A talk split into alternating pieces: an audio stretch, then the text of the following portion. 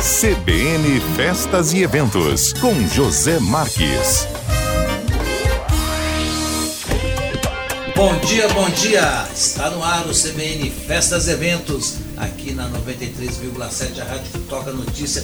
E hoje com uma presença aqui muito especial, meu amigo, empresário, empreendedor, especialista em segurança pública e privada, Major Arquimedes. Seja muito bem-vindo aqui, meu jovem.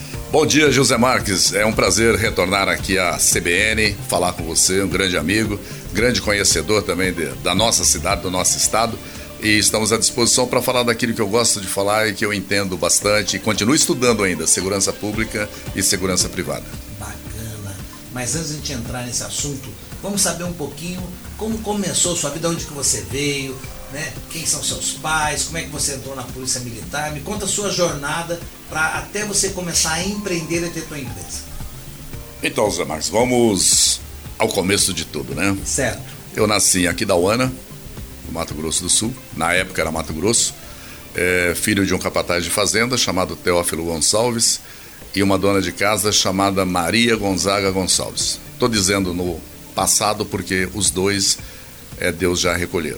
Então eu, hoje meus meu, tanto meu pai como minha mãe já moram em outro plano, mas tenho certeza que eles estão assistindo a gente. É, o meu pai é de origem paraguaia, meu avô veio para o Brasil logo no pós-guerra, Paraguai. A minha mãe veio de Minas Gerais para o Mato Grosso, meu avô. E quando você fala Mato Grosso, é o Mato Grosso do Sul que antes era é, Mato Grosso. Que antes era Mato Grosso. Tá. Então lá 1930 por aí. Tá. Chegaram aqui, meus avós, né? Mas em Aquidauana eu não cheguei a morar em Aquidauana. Nós mudamos de, de Aquidauana e eu acho que eu tinha um mês de nascido.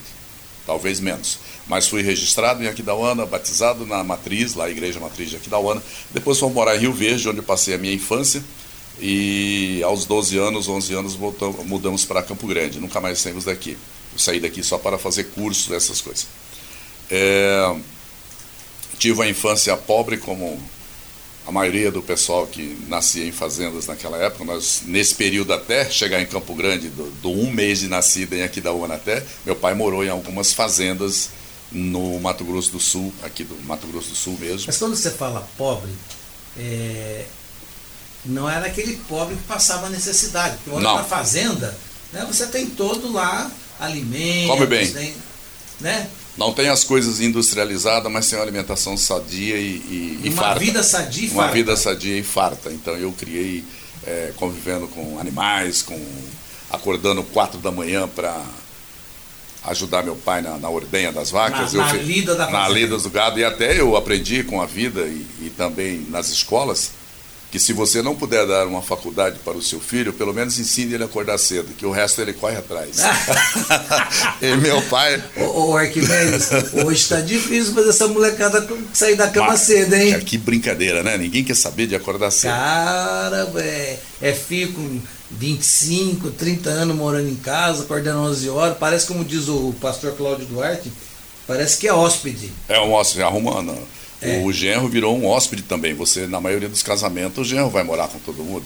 Ah, então, a nora também, quase ninguém está indo embora, né? Eu vejo as famílias hoje estão todas agregadas. Se, é, se um lado é ruim, que eles não, não vão para a lida, mas pelo menos fica agregado, né? É, por outro lado é bom no convívio familiar, é, né? Fica todo mundo junto. E aí você veio para Campo Grande? Eu veio para Campo Grande, quando voltei a estudar novamente, é, quando tinha 18, 17 anos, eu tive o meu grande emprego, eu fui trabalhar em um mercado na Avenida Bandeirantes, esquina com a 26 de agosto, chamado Mercadinho Délio e Delinha. Era da dupla sertaneja ah, Délio é? e Delinha, exatamente. Era, eles tinham comércio? Conheci eles muito, muito jovem e o João Paulo era uma criança que ficava engateando lá na, na no, no mercado tentando derrubar as coisas lá, dando trabalho para mim, que era funcionário, lá tem que estar tá juntando as coisas. Ele está me ouvindo, quando talvez ele vai me ouvir. Só, só uma pergunta.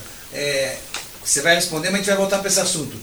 Depois, você chegou a fazer com a sua empresa alguma segurança para o show deles? Sim o lançamento do DVD dela, Por Onde Andei, o último que ela gravou, né, lá no Palácio Popular ah. da Cultura, Segurança, Brigadista, era tudo da Mega Segurança. Bacana, então... Patrocinado, é lógico, né, pela ah. minha, a minha patroa ilustre. e tá foi certo. mais além ainda o, o relacionamento com Délio e Delinha. Eu saí do mercado para ir para o Exército Brasileiro, em 1974. Aqui em Campo Grande é, também. Trabalhei uns dois anos com eles e fui para o Exército.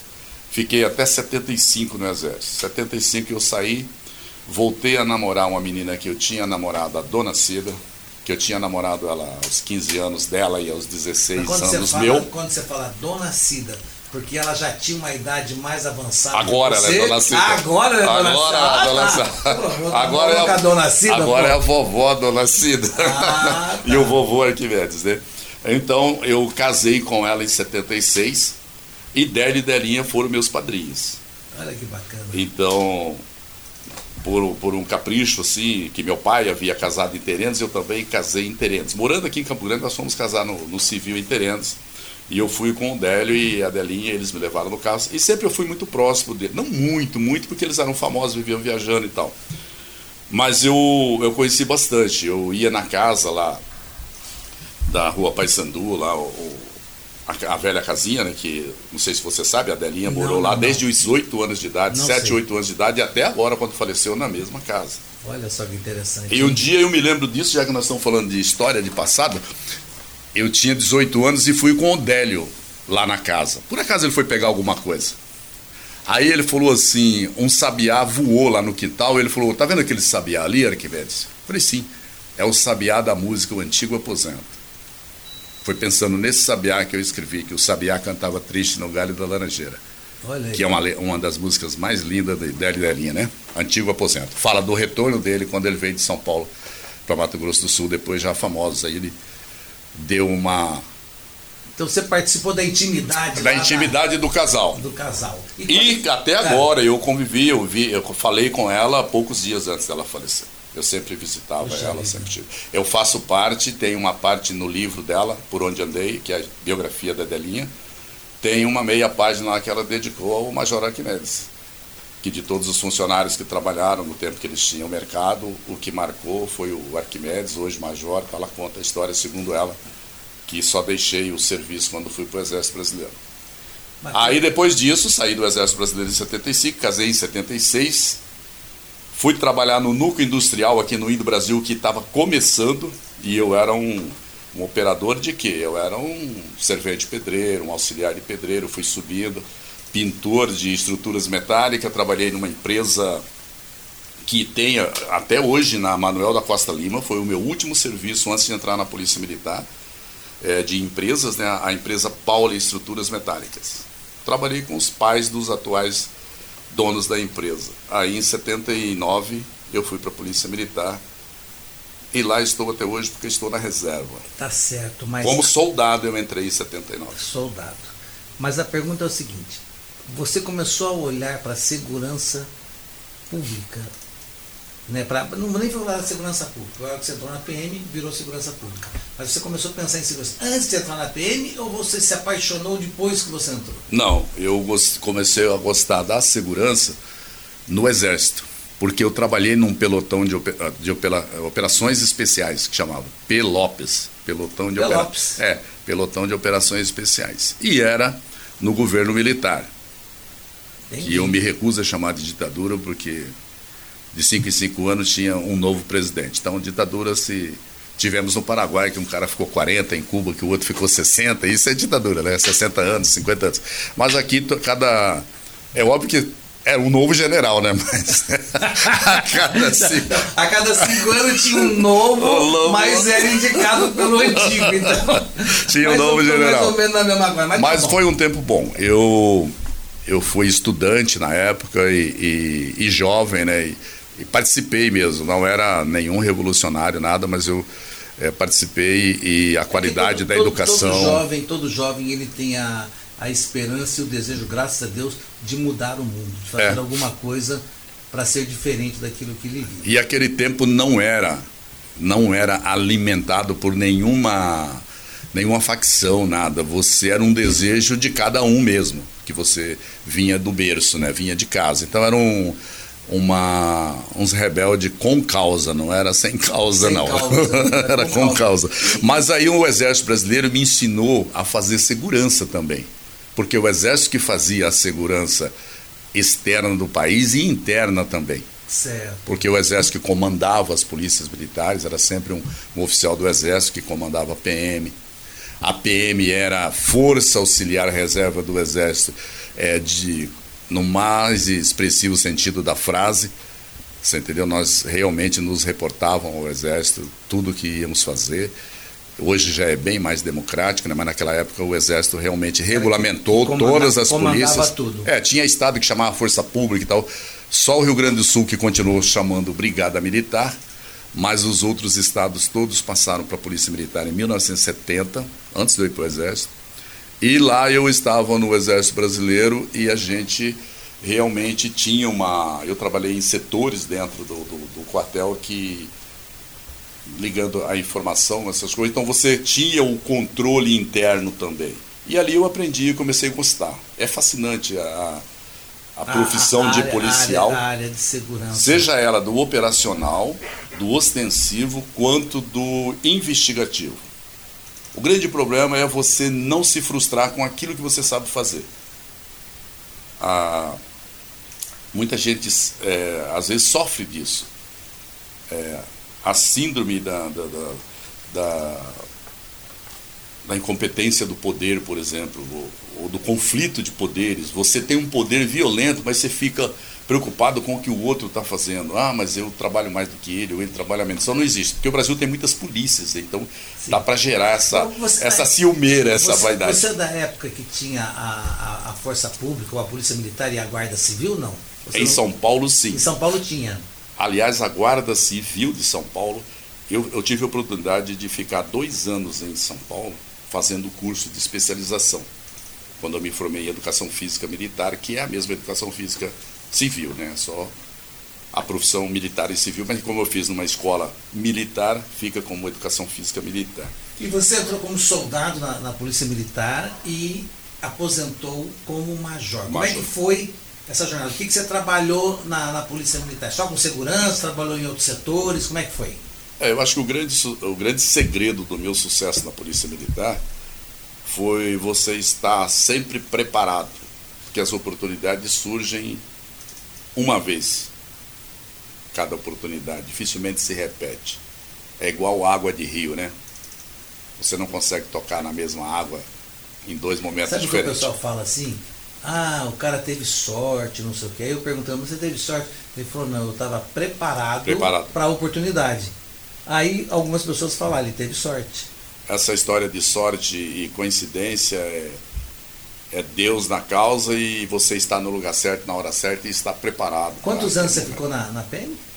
28 anos, porque eu já tinha dois anos de exército, então eu fiquei 30 anos vestindo farda. Mas somando todo o meu serviço, quando eu me aposentei, deu 33 anos e alguns meses. Você tem saudade de botar farda? Ainda não? Não tem mais? Ou tem? Não, a gente tem saudade sim. Tem? Mas o. Eu vou falar uma coisa do Coronel Adib, que um dia ele falou para é. mim. O meu tempo já passou, meu filho. Ele falou para mim, eu falei, pô, Coronel, o senhor vai ter que voltar para a gente é, enfrentar essa bandidagem, né? Aí ele falou assim: o meu tempo já passou, meu filho. Ele gostava de chamar de meu, sempre é. chama de meu filho. Eu nunca trabalhei com ele assim, operacionalmente, mas trabalhei no quartel com ele. Então, a... tudo tem o seu tempo e a gente tem que entender que a realidade hoje é outra. Eu trabalhei, na... eu entrei na Polícia Militar num tempo que não tinha pistola, era revólver 38. 38. Não se usa... usava colete balístico, não tinha colete à prova de bala. É, o salário não era bom. E por que, que você entrou? Eu entrei, aí vem a história, eu entrei por vocação. Eu entrei na polícia militar ganhando na moeda da época 900 por mês. E sabe quanto que eu ganhava na minha profissão de pintor lá fora, ah. nessa empresa que eu te falei?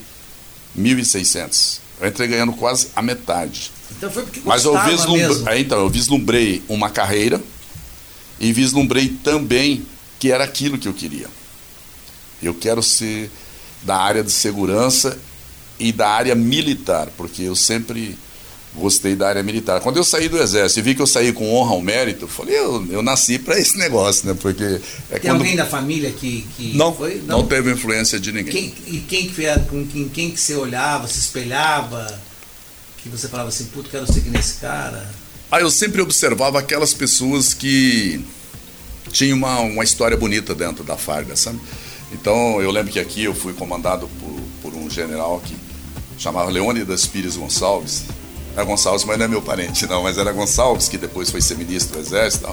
E Pitaluga, General Pitaluga, e tantos outros que a gente, ao longo da carreira, você vai observando. E na Polícia Militar eu entrei numa época que tinha muita gente é, vindo ainda do Mato Grosso, né, na divisão ficou para cá. Certo. Mas eram muitos coronéis, assim, como Coronel Costa Leite, Coronel Edgar Alexandre de Figueiredo, sabe? Coronel Adib, Coronel Aires, Coronel Jofele. E aí vai. Coronel Reis. Então são pessoas que até hoje eu sei o nome completo de todos esses coronéis que eu te falei, esse tempo que eu era da assessoria de comunicação social e anunciei esses homens muito tempo. Hoje são cidadãos comuns, aposentados, estão curtindo a aposentadoria. Graças a Deus estão todos vivos. Mas eu estava na hora certa, no lugar certo. Eu fiquei seis meses como soldado. Veio o primeiro concurso para cabo, eu passei em primeiro lugar. Fiz o curso de cabo, passei em primeiro lugar no curso. Aí, seis meses depois, curso, concurso para sargento. Aquele tempo não tinha essas promoções que tem hoje, por ah, tempo. Tá. Sabe, o soldado depois. É, era, com, era de, Se você não passasse no, no concurso, você aposenta, aposentava do jeito que você entrou, né? Como soldado. Meu jovem, a gente vai ter que ir pro repórter CBN que ele tá chegando. E daqui a pouco a gente volta. E nós paramos quando você era sargento, né? Parou de sargento. Em sargento. A gente volta para Junho contar. de 1981. Então vamos pro intervalo e a gente já volta. CBN Festas e Eventos, com José Marques.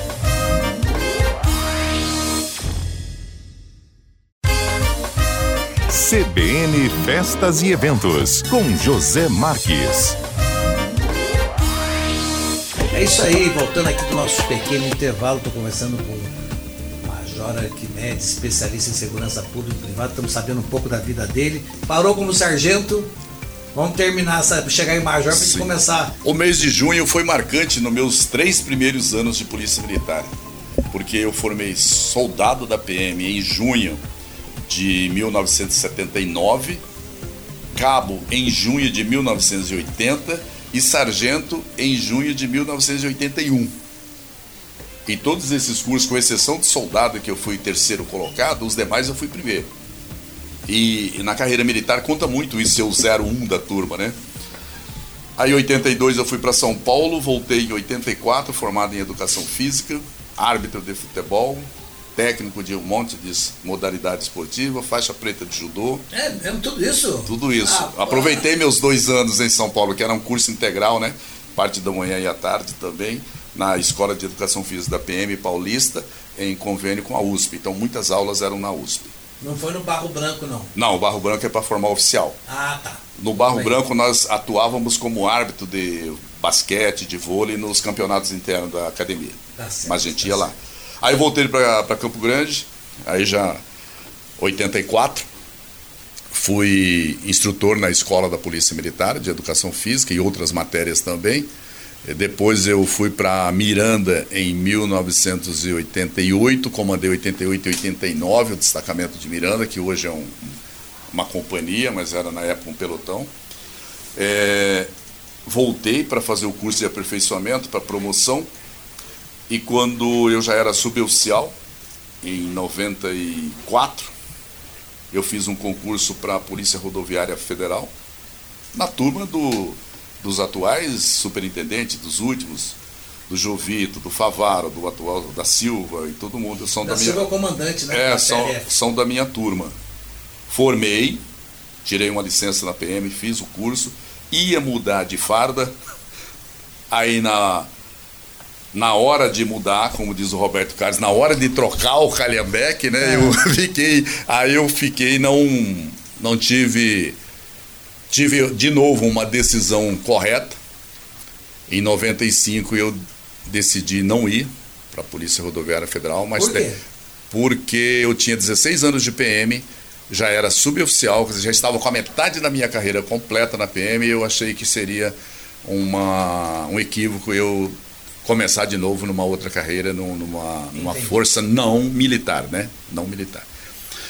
Aí que, e foi também a tomada de decisão correta. Em 94 nós fizemos o curso, 95 eu não.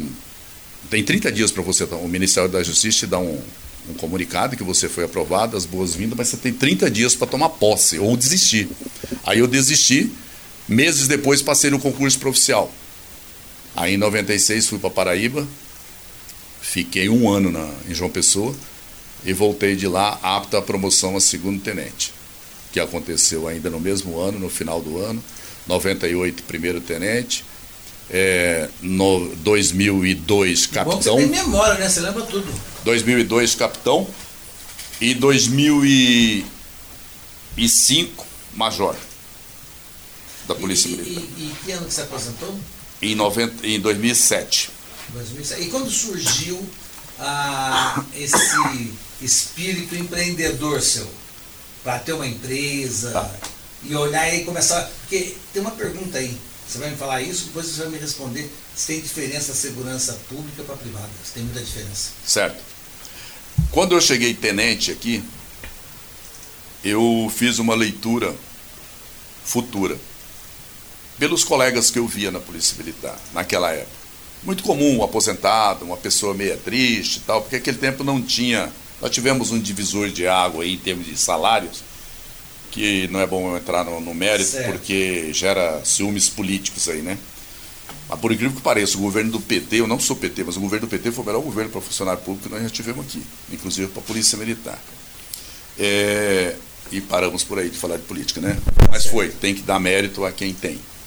Então, independente de qualquer coisa. Que o... Mas você via as pessoas aposentando e. Aí ficava sempre perguntando, chegava no quartel, e aí, alguma novidade? Saber se ia ter reajuste, se ia ter não sei o que e tal.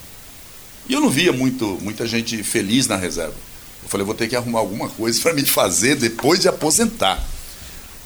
Você e... sabe de onde vem a palavra aposentado? Não. Quando o cara parava de trabalhar, ele ia para os aposentos. Ah, de ficar, de ficar em casa. Ficava em casa sentado que lá nos é, aposentos. É o que acontece com Virava muita gente. aposentado. Ele deve depressão. Tudo. Deve Olha, tudo. tudo de ruim é. acontece, é. né? Aí eu pensei, como eu tinha, a, na época, uma atividade muito ligada à comunicação, eu cheguei a pensar isso. Cheguei a pensar.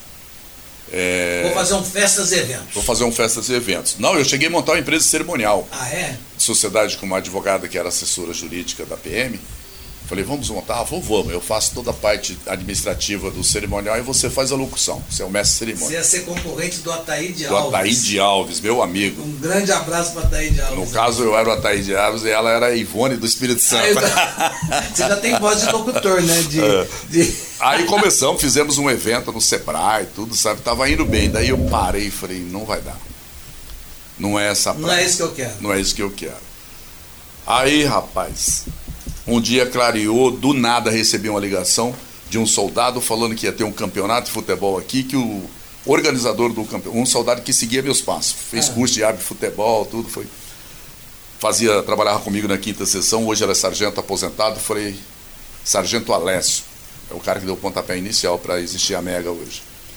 Aí ele falou para mim, olha, tenente, eu falei que o senhor fazia, eu falei, mas eu nunca fiz. Ah, mas o senhor fez a segurança da Sula Miranda. Eu falei, não, fiz pela PM. Eu fui lá com uma viatura lá fazer a segurança dela lá. Né? Falei, não. Não, mas eu ajudo o senhor e a gente monta uma equipe. Eu falei, tá bom. Isso era novembro de 97. Estão fazendo 25 anos agora. Aí vamos fazer esse futebol. E eu tranquilão, né? Cheguei lá e falei assim, ah, deve, fui numa reunião à noite, né? Deve ser uns 20 seguranças para pôr na portaria lá do Morenão, deve ser. Aí o cara chegou, é, era o idealizador da Marcos Vinícius, da Sport Promotion que idealizou a Copa do Brasil. Falou, tenente, estou pensando o seguinte: Hotel Exceller, Hotel Campo Grande e Hotel Jandaia. 20 segurança em cada hotel. 24 horas, revezando. Já deu 60, né? Quero mais 20 para ficar numa van para pegar as equipes no, no aeroporto, porque é Corinthians, São Paulo, Flamengo, Curitiba, Botafogo, eram oito equipes. E o operário. E onde você foi arrumar tanta gente? Não, isso aí eu, eu já tinha aceitado fazer, né? É. Eu já tinha falado que ia fazer. Aí o cara veio me falar do, do, da logística que eu tinha que montar. Caramba. Aí falou assim: e para os jogos, que serão nas quartas e nos sábados, aquele tempo tinha o módulo verde, módulo amarelo, campeonato brasileiro, é. e esses times tinham ficado fora. Aí fizeram um campeonato, um, um campeonato caça-níquel aqui, sabe? Certo. Aí, com o Romário, com todo mundo. Aí eu falei, e para os jogos? Ele falou, eu estou pensando em 150 segurança por jogo. O que, que o senhor acha? Eu falei, não, tá bom. Deu mais de 200, né, o efetivo. Do nada para você começar. E aí você começou assim? Aí eu comecei e falei, não, já falei que vou fazer, eu vou fazer. Aí tinha um amigo meu do bombeiro, que era major na época, hoje é coronel aposentado. Falou, não, vou fechar, vou junto com você nessa. Aí fomos. Na mão junta grande. daqui, junta dali. Aí fizemos o campeonato. Os times grandes todos foram desclassificados para as finais. Ficou Botafogo e Curitiba, que não tem torcedor aqui, né, praticamente. Então Até mudou a final para Curitiba. Aí, resumindo, a nossa empresa, a Mega, era para ter quebrado no primeiro evento, porque do meio do torneio para frente a gente já não estava recebendo mais, porque não estava dando renda. Os times grandes, São Paulo, Flamengo, Corinthians, tinham ido embora.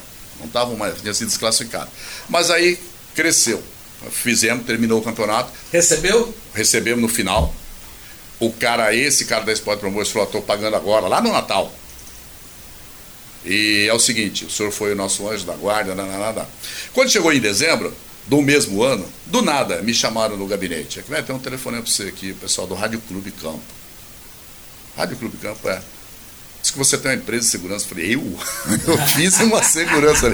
É, já veio assim, né? O coronel falando é. para mim. Falei, eu, coronel? Não, eu fiz um campeonato aí, mas já foi. Tá. Não, eles querem que você faça o Réveillon. E, estando na PM, podia ter empresa? Não, no nome da gente não pode. Ah, tá.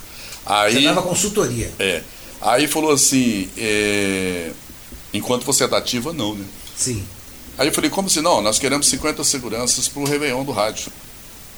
E seu pessoal lá na federação me indicaram você e tal, uma empresa nova, tá vendo? Não tem empresa nenhuma. Aí acelerei, chamei minha filha e ela foi emancipada, a Jaqueline, que hoje é psicóloga da empresa, e abriu-se uma empresa de segurança de eventos no nome dela. Já, sa já, saiu com o nome Mega? Já sa ah, é Mega é porque a gente já começou grande, uma empresa que começa trabalhando com 200 é caras no primeiro evento, verdade. eu falei, é Mega. Me e aí, só para fechar ah. esse capítulo, quando chegou em janeiro, a Federação de Futebol me procurou. Adivinha quem era o presidente naquela época? O, me, o, mesmo que hoje. É, o meu amigo, tá, Cesário, fica bravo não. Meu amigo Cesário da, da Fonseca. Vai, a, o Operário está na Copa do Brasil e o primeiro jogo é em Campo Grande, Operário e Flamengo. Eu quero vocês fazendo a segurança. Aí embalou. Aí veio Ivete Sangalo de, despedindo da banda Eva no, no Albano Franco e nós fizemos todos. Aquele tempo que você lembra que vinha Araqueto, Banda Sim. Eva, Asa de Águia, é, Pio Box todo mundo aí, Octopirado, saindo da rotina, festa do pijama, e a gente foi emendando. Inauguração do autódromo, só para fechar Rádio Clube, ficamos 10 anos como segurança exclusiva do Rádio Clube. E autódromo também 10 anos, enquanto aquele, aquele é, Alberto Félix lá, o Aurélio Félix, que era o criador da Fórmula Truck, enquanto ele estava vivo, não trabalhou outra empresa em eventos dele aqui. E muitos, esse, esse, o que você... E, aí, que você... aí a Mega continua cada vez mais mega. Mas vamos lá, é, aquela pergunta que ficou lá atrás. Você sofreu muito para mexer com esse ramo de negócio? Tem diferença da segurança pública da privada? Tem.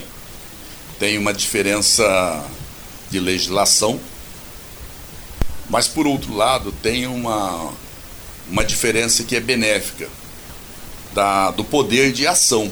Você da segurança privada, eu, por exemplo, eu consigo colocar todos os meus conhecimentos em prática na empresa. Já no órgão público você não consegue, porque existe uma série de burocracia que você tem que obedecer.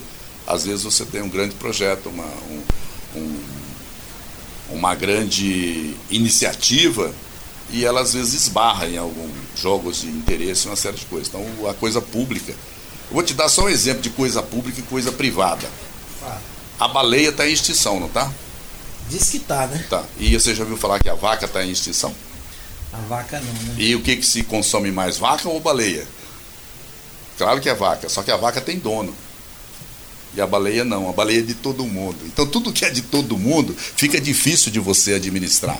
Porque quando você vai tomar qualquer atitude ou qualquer ação, você também tem que tentar consultar todo mundo, pelo menos a maioria, né? Então isso acaba dificultando. É apenas uma, uma, uma, analogia. uma analogia que alguns palestrantes fazem. Por que, que a escola pública, na maioria da, das vezes, principalmente nos países sul-americanos, a escola pública é, ela não consegue acompanhar a escola privada. A escola privada é melhor, é mais efetiva. A saúde. É, tudo, que tem dono funciona, né? É, porque você pode colocar em prática aquilo que você tem de, de, de novidade, inovação. E outra coisa, nem sempre a coisa particular custa mais caro. A segurança pública custa muito caro para o Estado, muito caro para o país. Você entendeu? É muito caro a segurança pública. Quantos anos de Mega? 25. 25, passou rápido. Passou rápido, muito rápido. Hoje temos mais de 300 colaboradores, atuamos em 10 cidades do MS, não há nenhuma é, pretensão da empresa de se expandir nacionalmente, não é esse o nosso objetivo. É ter uma vida digna, é, prestar honesta, um prestar um serviço de qualidade, gerar emprego dentro daquilo que nós podemos gerar e passar para outras pessoas o conhecimento que nós temos. Isso é importante. A gente vai para mais um intervalo, mas eu vou deixar uma pergunta no ar aqui. É, se a liberação de armas para os civis, para os CACs, né? se isso é uma coisa que ajudou ou atrapalhou. Vou deixar essa pergunta para depois do intervalo, que a gente já volta. Ok. CBN Festas e Eventos, com José Marques.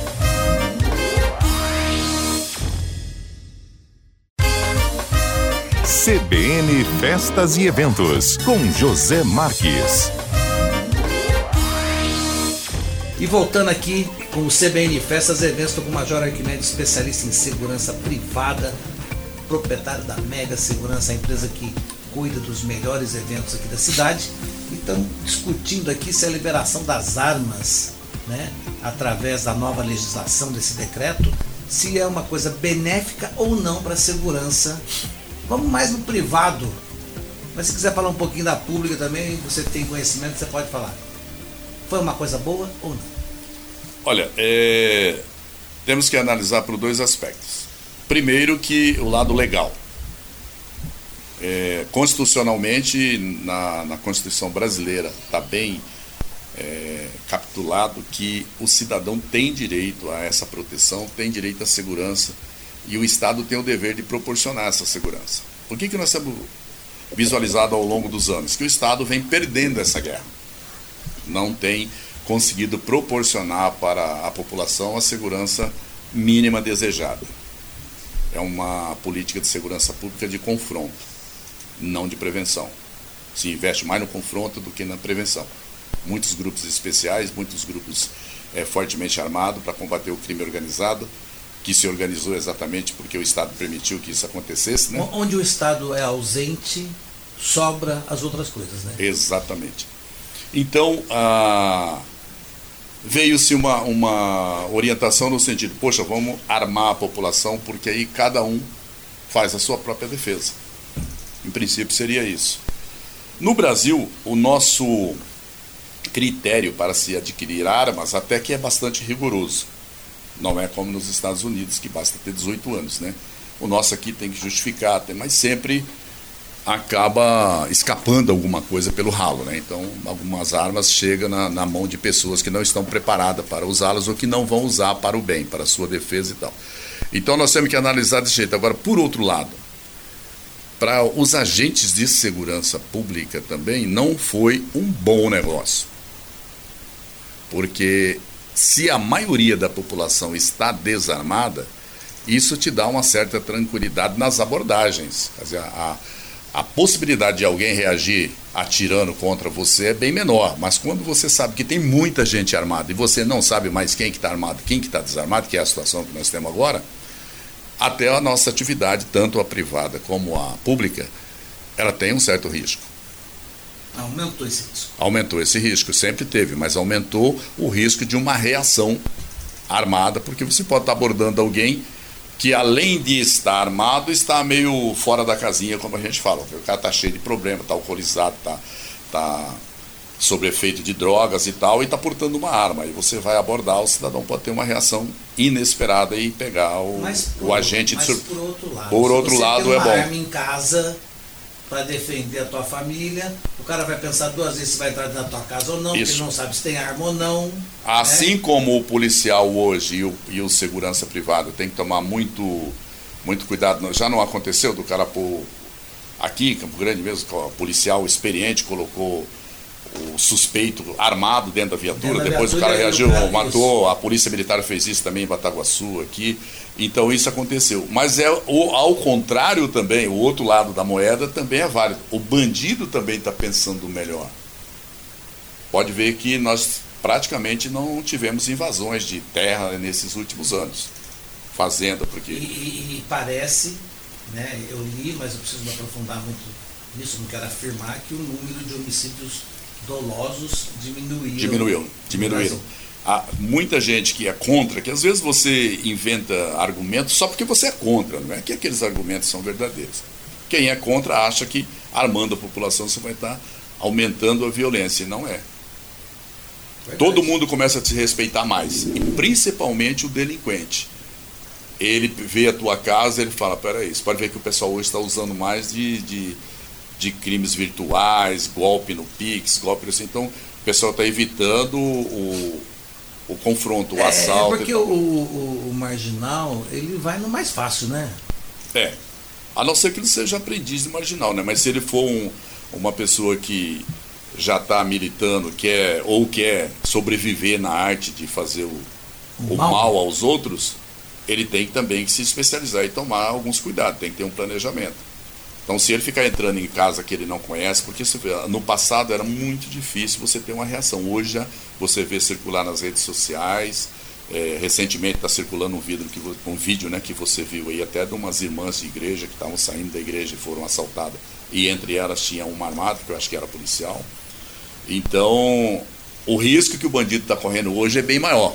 Porque não é só a polícia ou o agente de segurança privado que pode contra-atacar. O cidadão também, na maioria das vezes, tem como se defender. Ô Arquimedes, como é que está o, o, mundo dos eventos aí? Dois anos com a pandemia, você deu uma paradinha, não deu? Como é que foi? Parou, não como teve. É tá agora? Não teve jeito. Paramos dois anos, não teve evento.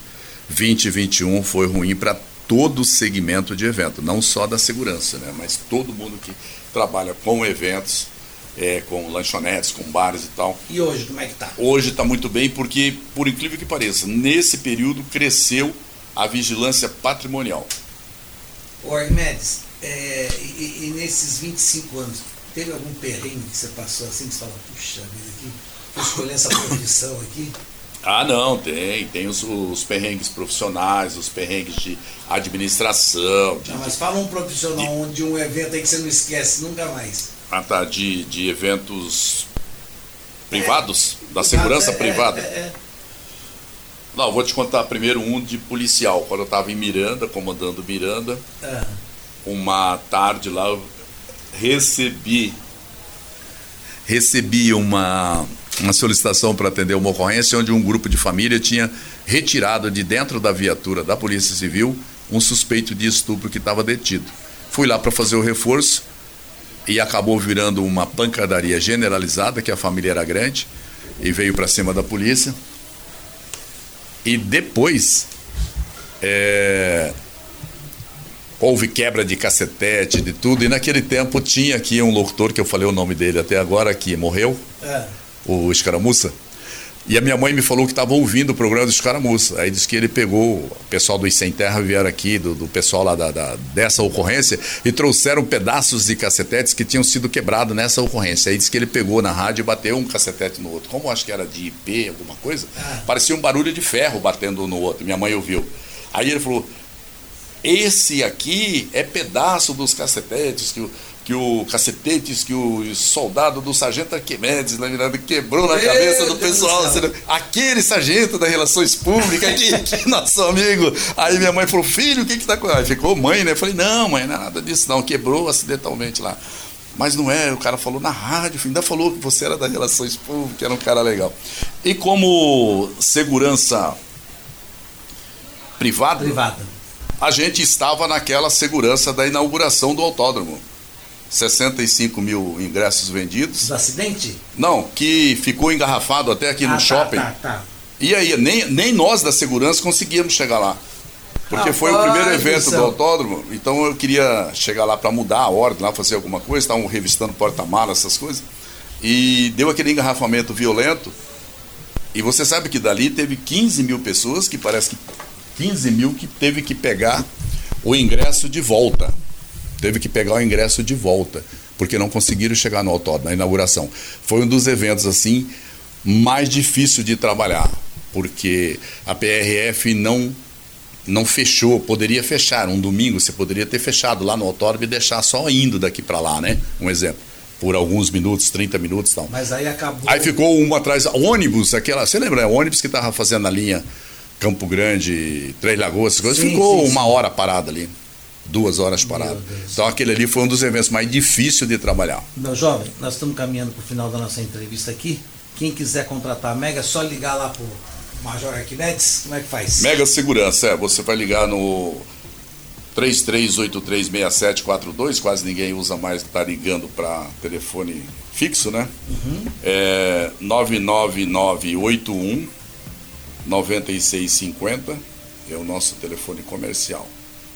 9981 9650. Nosso comercial, 24 horas por dia a Mega funciona e atendemos a qualquer. A escolta armada também nós fazemos, escolta de cargas, de, de, de, E a escolta a gente faz no Brasil inteiro, não é só no estado. Cuida, a escolta cuida, é. Cuida da segurança. Da segurança. Então estamos à disposição. Te agradeço mais uma vez por pelo Maravilha. espaço aqui. Sempre que puder, estarei aqui falando disso que eu gosto de falar. E lembrando ao pessoal, as coisas que a gente fala aqui são avaliações técnicas, não é nada de cunho pessoal ou partidário. Com certeza. Meu jovem, brigadão, vou ficando por aqui e volto num próximo CBN Festas e Eventos com mais um convidado. Até lá, forte abraço. CBN Festas e Eventos com José Marques.